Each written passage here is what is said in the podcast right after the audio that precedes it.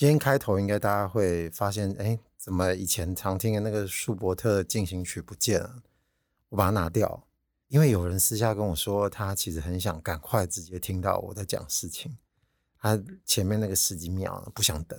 那我想说试试看啊，应该也还好啦，因为我的节目只是把它当做是一个开头。我个人其实还蛮喜欢它有点老气的感觉，就像小时候打开那个。广播电台的时候，有些节目开始，它都是用这种类似交响乐的开头，感觉端端正正的，好像有点严肃。但其实我的节目当然不是这样，所以前面这种本来的音乐，它还必须是有经典款，就像是我们从小到大总是会听过的一些古典乐曲，所以我会选那样子的调调音乐。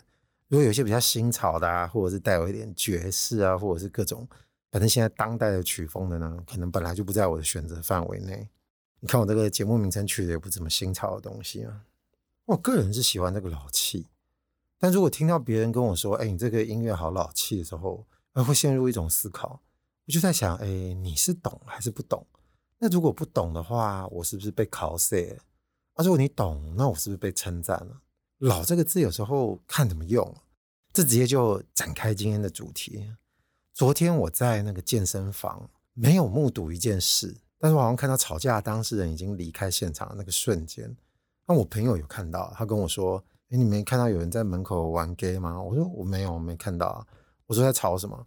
他说：“好像就有一对比较上了年纪的夫妻在跟一个年轻人吵架。”我说：“那是吵什么东西？”他说：“他看到那个女方呢，在对那个年轻人抓他不放，跟他说他竟然骂他老太婆。”我说：“那应该是有什么事，我突然会这样叫他老太婆。”他说：“因为可能前面有一些摩擦吧，可能是老公不小心把喝水给弄丢，还是什么的。那你也知道，反正台湾人有时候不是那么在第一时间有礼貌，就可能大家要呛来呛去的。其实这一点我也很不喜欢，因为根深蒂固在我们的基因里。有时候我也会觉得我没有办法在第一时间控制这种冲动的行为，所以很难理解为什么每次容易擦枪走火。我觉得昨天那个吵架应该也是类似的起因，但总之应该是前面没有乔好。”最后面呢，就开始对于一些人开始感到不耐烦了，所以那个年轻人可能出口就对那个女性说了“老太婆”。那听到这个“老太婆”字，可能对方的牙开，火冒三丈，就揪着他不放。但那个健身中心的人应该都有出来调解了，我不知道他们到底最后怎么样。至少我看到的时候已经是没有听到吵架声了，反正也就结束了。但是我必须承认，我听到“老太婆”这三个字的时候，嘴角是上扬的，这种有点糟啊。因为我觉得这个考试就是带有一种戏谑的感觉啊，至少以我个人观感是这样。他反正就不是带着一种好意的形容词嘛，要不然你生气的时候会对对方说：“哎，这位尊敬的男士，这位尊敬的女士嘛。”不会啊，你就讲一些比较难听的。那这个就不由得让我开始想要去查一下，这种争吵应该无处不在。果然呢，在网络上搜了很多相关的消息跟新闻了。就看到各种大小事都有有人用这个老太婆称呼之后引发纠纷，但当然最重要大家关心的是这个有没有牵扯到诉讼啊？有没有法律嘛？法律站在谁那边嘛？到底是算哪一种的？那当然就想说这个算不算诽谤还是侮辱喽？那我查到一个比较明显的资料是，有两个人在邮局前面吵架拉扯，但是前因是因为好像好比说站在 ATM 前面的人是 A，后面是 B。B 可能等了很不耐烦了，所以我就开始跟他起争执，说他可能到底要弄多久就对了。然后他好像就说了一句话，就说这个死老太婆不让我领钱。或者案件在我的查询下应该是成立了，但是成立的原因并不是后面的三个字，主要是因为他组合搭配了前面加那个死。据报道写的是说法官审理认为死老太婆有贬损人格的意思，所以判决这个骂人的必须要赔对方两万块。那总之，这个钱不是重点，重点是法院认证这个骂人是有贬损人格的意思。主要是“死老太婆”这四个字，通常是指没有品德的老妇。也就是说，如果他今天说老太婆，他说的是老妇，好像通常就没问题。诶，除了老太婆之外，其实还有一个词叫老处女。这个老处女呢，也是在网上搜这些案例的时候看到有人在提的。我查到是一个叫晚晴法律事务所，他的咨询网上面写了一个这样子的文章。他说，之前屏东有一个公然侮辱罪的案件，有位女性在跟人家争执的时候被称为老处女，她觉得受损了，所以她一状告上法院。结果法官认为这不是今后天啊，但是似乎有点像是事实描述，所以他就被判无罪了。这个文章里面还引用了这个刑法第三百零九条第一项，他有提到公然侮辱人者，处拘役或九千元以下罚金，但他没有特别说怎么样的词才叫侮辱。反正现在骂人的词很多，他这边也有写，就是你可能跟不上吧哦。所以他这边提到了一个关键的点，他说就有学者认为这个侮辱的意思是。不能证明真伪的责骂，有凭空捏造的这个意味，就让别人产生错误的价值判断。所以你今天如果说他对方年纪有点大，你称他为老太婆，就似乎没什么问题，因为单纯就是一个事实的陈述。那如果说你拿那个词用来称呼是一个年轻的女生的时候，那可能就会觉得有骂人的意味。至少在这个文章里面写的时候，法官的判定是认为他比较偏向是一个事实陈述。也许他会认为说，这个您年纪有点大的女子，而且还未婚，她可能就比较偏向这个老处女的描述。那即使不太好听，却不构成犯罪。但这个文章里面也写了，就是这可能是法官的认知，因为也许有可能换了一个法官来判的话，结果跟看法会不一样啊。那当然，他也说这个后续不知道这里面的这个当事人是不是会选择还要继续上诉。但最后的结论就是因为这个公然侮辱罪，这个讨论的空间还蛮大的。所以看这文章写到最后，他揭开了一些我们平常认知的这个概念的结构的时候，大家就有点了然了。当然，这些搜寻的结果还不仅止于此，还有一些比较知名的，比方说，二零一四年那个时候，杨秋兴应该也要选那个高雄市长，他没选上啊。但是那个时候他有骂陈菊是老太婆，那那个时候当然就有一点小风波，因为那时候有些支持者就认为说是在歧视女性嘛。是陈菊那时候他回应是说，我今年六十四。我认为，如果你说我是老太婆，可能没什么评论。他就意思说他没办法说什么，但是确实牵涉到身为一个政治人物，你可能要如何去回应一件事情，让别人对你产生怎么样的观感，这些东西要考虑的。所以你可能还会有高度的事情要考量。那我们一般民众中面对这件事情，可能是一口气的问题，所以这个回应会不一样。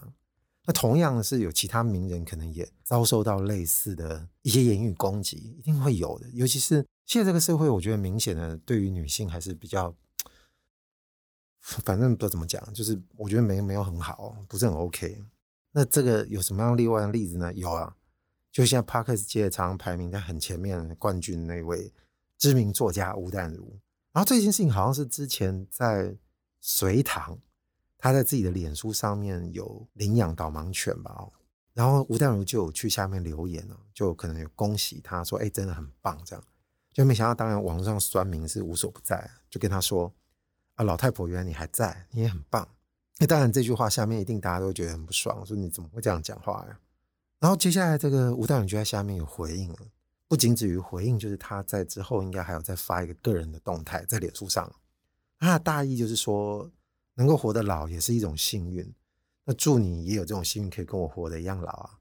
他说：“歧视女人年纪的男人无所不在。”他说：“你妈妈是这样教你的吗？希望你妈也应该活到一百岁。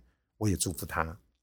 反正基本上这走的脉络跟前面陈局的简单回应的观念，我觉得都是一样的，也就是大家都是针对‘老’这个字做讨论。然后就发现一个比较奇特的现象：今天如果我骂你老太婆，那我说：‘哎，这怎么可以这样啊？’我说：‘我陈述事实，这难道有错吗？’你看他的重点也是摆在‘老’这个字。”那我今天如果是被这么说的人呢？因为从一个反歧视的观点来说，难道你真的要笑我老吗？对，我老就怎样？如果你嘲笑老这件事情，就变得很无聊，代表你这个人就真的很没水准。这看起来没错，也就是不管是给予方还是接受方，大家都是用“老”这个字去做护短或者是做反击。但是光讲是老吗？老绝对是有这个成分在的，但是。如果光就这个老来说的话，他显然力道彼此都不是那么大。但前面攻击人会比较叽歪嘛，因为他是拿着一个保护伞在跟大家说我是陈述事实，但明明你就是带有点恶意，只不过是你想要用一种比较嘻的方式让人家拿你没办法。这个嘻嘻跟我上一集讲的嘻嘻可能的鸡巴感觉有点像。其实我觉得这个负面的意义。存在于我们听的时候就感觉出来了，他夹带的歧视真没错，这不只是笑人家老而已。太婆这两个字，我觉得女性的词怎么讲着讲着，就跟戏谑的那种不敬的口吻讲出来的时候，这个整个粘在一起，就变成一种负面的词汇了。整套老太婆这三个字就这样成立了。那如果说老阿公呢？老阿公也有点，对不对？感觉就像是一种很既定的刻板印象。讲老太婆呢，就会觉得这个人好像纠缠不清，很多事情哒哒哒一直给你搞得你很烦。然后讲老阿公呢，似乎就会觉得，哎，这个人是不是有点缓慢，好像耳朵会重听的感觉。但这些偏见也许有可能每个人听起来的解读会不一样啊。你看我自己就开始对这个偏见有做一些连结，有吗？我刚刚已经示范这个听起来的描述是什么？那反正都不会是好东西。不想说是一个德高望重的人。那你通常讲的就是老先生、老太太，对不对？那时候比较亲密，我们说，哎，阿公、婆婆都可以啊。但我们在吵架的时候，怎么会用这个词？你说这个老太婆，你这个老阿公，我们先不讲说这个争吵的脉络，每一次是不是都在于前面的人可能有些受到一些不快的经验，所以他选择用不好的词来反击。因为我们也知道前面的东西先不讲，我们讲出这个字的层面的时候，你到底是不是怀好意？通常都不会怀好意。那既然你不怀好意，法院认证又拿他没办法，那你应该怎么办啊？至少我现在查到的，没有看到因为老太婆单纯的三个字而被法院认证必须要负责任的，就是只有死老太婆，就连老处女都拿她没办法。我觉得这个让人家感觉确实是有点惆怅了。而且我们讨论事情常常会有种习惯，就是降到最低标准来讨论事情，而且讲话特别大声。所谓最低标准，在这个时候就是指啊法院认证。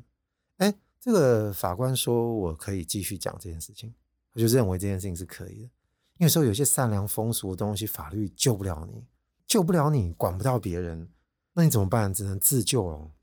那这个自救该怎么办？难道你要犯法吗？当然不可能啊。但就像前面说到那个邮局骂人家死老太婆，其实有一件事情我刚刚没说，他们吵到后来两个人其实是扭打起来了。然后好像还有在捷运也有一个年轻人跟一个上了年纪的女子，他们也有过类似的争吵，然后男方也是使用了这个老太婆这三个字。如果说这些东西都没有问题的话，那刚刚讲的这些事件应该都不会存在。至少我朋友在经过这个健身中心的门口的时候，也不会发生争吵。那重点就在于讲出这三个关键字的时候，他就直接把这个战线延长了，所以我们才会发现有这么多争执。你进了法院也好，或者在门口等着别人来排解吧，全部都是一样的。我曾经在年轻的时候目睹过一个非常无奈的事件，这事件让我。深刻的感受到这个世界的没办法，而且我自己身为目睹这整个事件的旁观者，我刚刚有没法多呢？我就娓娓道来好了。我想应该大部分人都有去过秀姑峦溪泛舟吧？哦，当然不是所有的人，但至少听过。你也知道这个水流很湍急、很刺激嘛，那大家都会去玩啊。那有时候可能是员工旅游啊，或者是大学生大家一起出去玩，也有家庭旅游的。那些时候，大家不就是自己一组一筏，一筏可能七八个人还是多少人？反正大筏小筏具体人数有点忘了。但是大家不是都会坐在那个汽艇的两侧吗？就是一脚可能会在外，一脚在里面。那可能水流湍急的时候，你脚才会收进去。那大家都会先学习这些泛舟的技巧嘛。那大家就自己泛。那些时候，如果你可能比较逊，或者卡在一些地方的时候呢，负责引领的人呢，他们就有汽艇的就会过去帮你勾出来。那些时候时间不赶。那水流比较不会那么急的地方，可能会有些潭啊或什么的，大家就会在那边稍作休息。或者说不认识的人，因为大家都是在整个溪上面过程中的，大家就会开始有一些打招呼啊，或者是打闹的行为。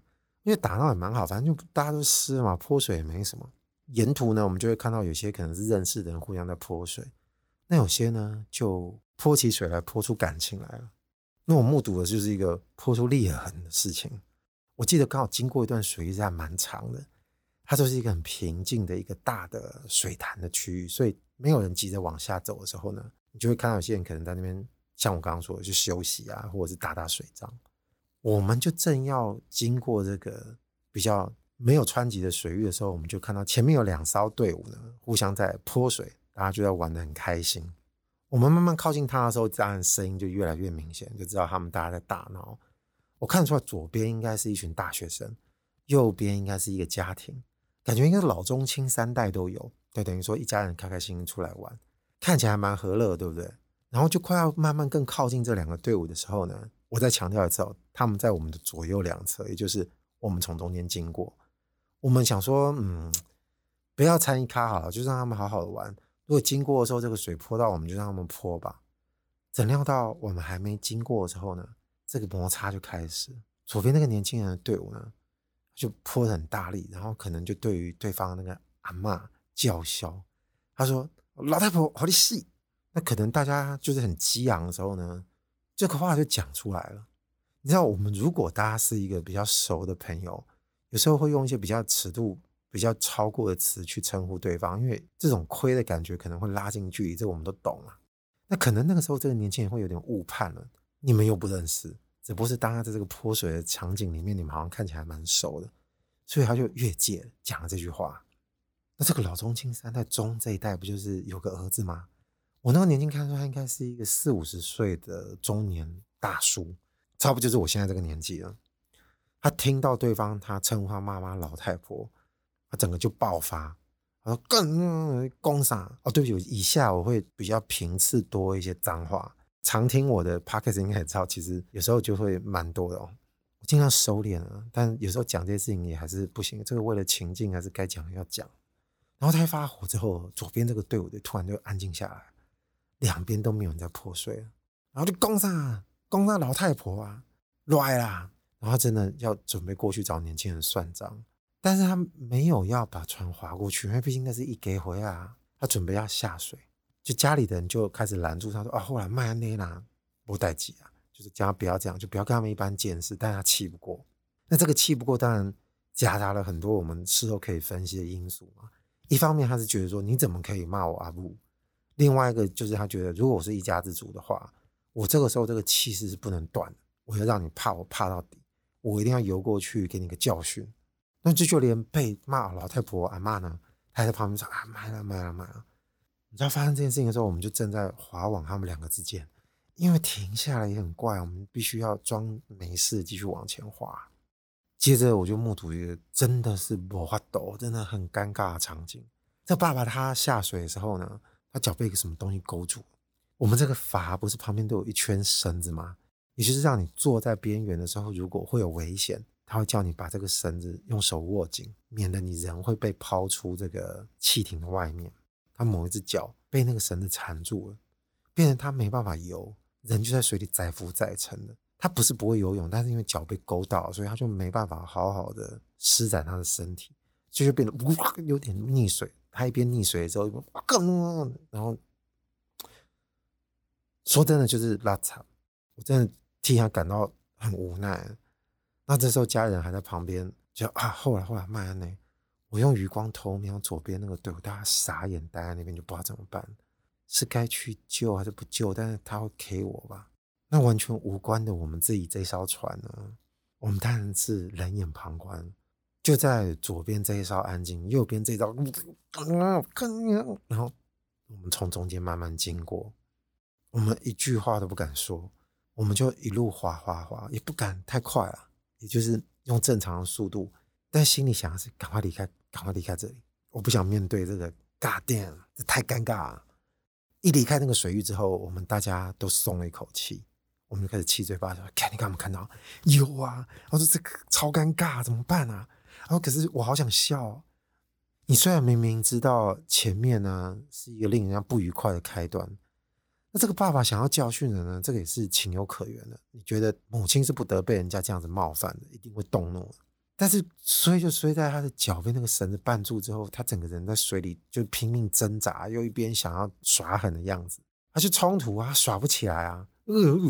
然后一直在那边骂脏话，我心里就想：老天爷有没有在啊？你在的话，是想要传达什么意思吗？被人家拷死的老太婆这一给回来已经够难受，啊，你也不稍微让他稍微可以，你可以让他不要那么邋遢。也许他不会真的动手啊，只是过去吓吓人家，大家就说拍谁啊拍谁啊什么的。我真的很担心，就是左边那个队伍，如果看到那个画面。他忍不住笑出来的话，哇，这个不知道后面会不会产生一个腥风血雨，然后这个不共戴天的仇恨就就此树立起来了。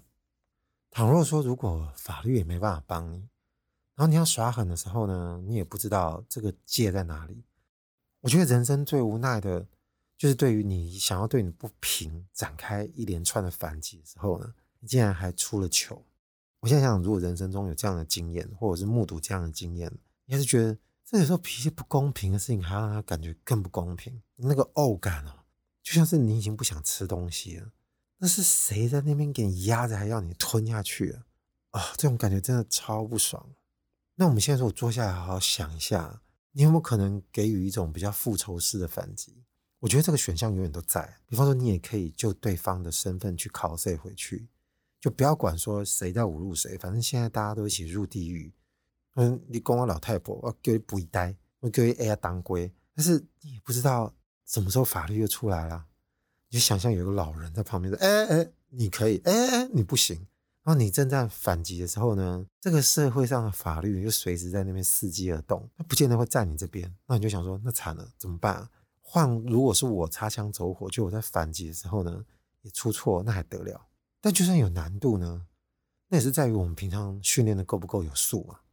如果今天有人呢，他特别为了某一些吵架的时候准备一些场景，他心里先备好各种不同身形、年龄、背景、状态、性别那种可以游走在法律边缘且不会负法律责任的词，他先想好了，然后再去考试别人，以便做出反击。你说这样能不能办？可以啊，那你要训练有素的话就行。但一般而言，我们平常不会做这么无聊的事情嘛。但说真的，伤害这件东西没办法真的靠反击来平复。我们自己很明白这个道理嘛，顶多就两败俱伤而已。那今天我说，那我不想要这样冤冤相报啊，我能不能就这件事情做一个最好的反击？但法律帮不了你这件事情，不是也就证明了一个东西，就是世界上有很多东西实在太滑溜了，就别人的一些恶意呢，你没办法就此抓住，且让一个。非常具有强大力量，且大家公认为是一种客观角色的东西，给予你一些支持或协助，有时候他就是帮不了忙。当然你可以走偏锋啊，你就犯罪啊。有些人可能一听到被送，一嘟点欧兜，就给他 biang biang 啊，你就比谁比较有种啊。那欧兜可能就有办法逍遥法外啊。从此以后可能就没有人敢叫他们那一家人一些歧视性字眼了。但一般我们市井小明没有这种能耐，我们会看到的是像。吕秀莲也好，或者是像吴淡如这样子，直接就老这件事情去给予一个比较有高度的回应，就是人都会老，虽然心里暗暗的会觉得有那么一丝觉得，靠，这那些老也不得呢，而他就像是一颗球，先握在对方手上，拿得好好的，他上面吹一口气，这东西就是恶意的气，丢出去的时候可能会有很多谁或手势，就像我刚刚说，你讲话的时候会有一些口气，代表。这个词已经被拿来用作负面的，听的人都知道，我们彼此的时候对于这个言辞的用法是有默契的，所以你会接收到这个恶意。你被球这个砸中之后，对方来说：“哎，这是一个球啊，又不是一个扁钻，所以我没有要攻击你啊，我没有拉到一半的话，你都接不住，你这么玻璃心。”所以这种感给我感觉你真的没办法。所以反倒我会敬佩泛舟那个老爸，虽然他在某个层面上真的是很尴尬。但至少挺身而出，为这种不怀好意的字眼做捍卫。但你不是真的要动手了。有些人可能会跟我说：“啊，看他于事无补啊，你在这边劝人家要生气干嘛？因为没用了，所以你就生气吧，至少还能生气。如果真的要在意这件事情，那我觉得这目前为止智慧也没什么好解的，因为剩下来的智慧只会叫你不要生气而已。莫生气这三个字端出来给大家用。因为我没办法，今天我真的是当事人，我觉得修养也是没办法。但是说这些实例呢，还是得回到日常了。就像前面一开始，我记得我刚刚就有讲，我们只不过是先不谈说是什么时候引发了别人讲出“老太婆”这三个字。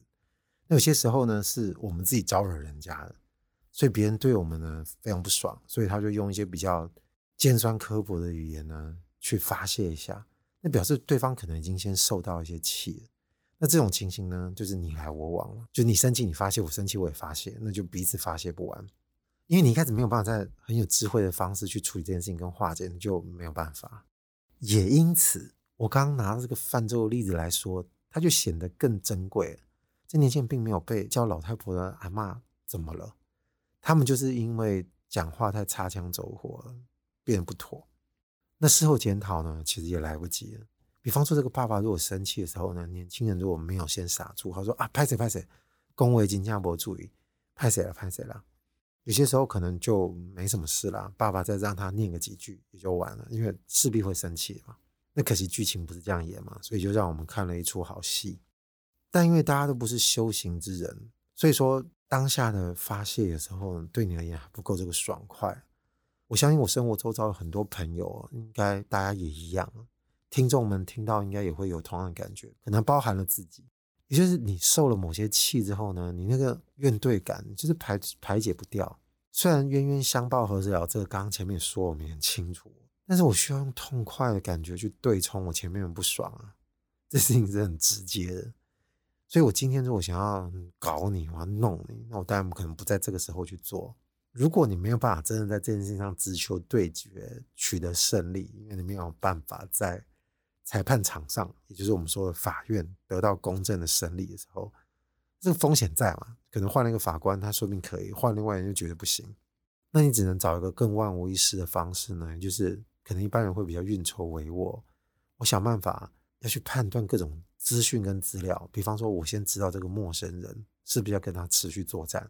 那我得要掌握这个场景一离开之后，我是不是还有办法被我弄到？那如果是这样的话，他可能就必须要冷静下来去思考这个仇得要报的问题。这个时候就完完全全脱离我们在讨论这个三个老太婆这个字的状况了。但是起因却是由这个起的。有时候一个不怀好意的词，因为它没有办法被彻底解决，所以如果听到人动了我刚刚说的这些念头，他甚至真正付诸行动的时候，这世界会越来越乱。我觉得很多纷争的源头跟这种情形实在是太像了，各位想想。所以坐在这边讨论，反而得到一个比较粗浅的感想。一开始就不要先用这个词，好不好？试着不要用，或者是一开始就不要让别人开启一个更在互相丢球的这种反应。要不然这个火烧起来，有时候不知道这个灭火器去哪里拿。我感觉好像上一集跟这一集讲的都是一些不愉快的事哦。我觉得下一次心情应该转换一下，换别的事物讨论了。啊，网络上的方玲，我是阿贵，拜拜。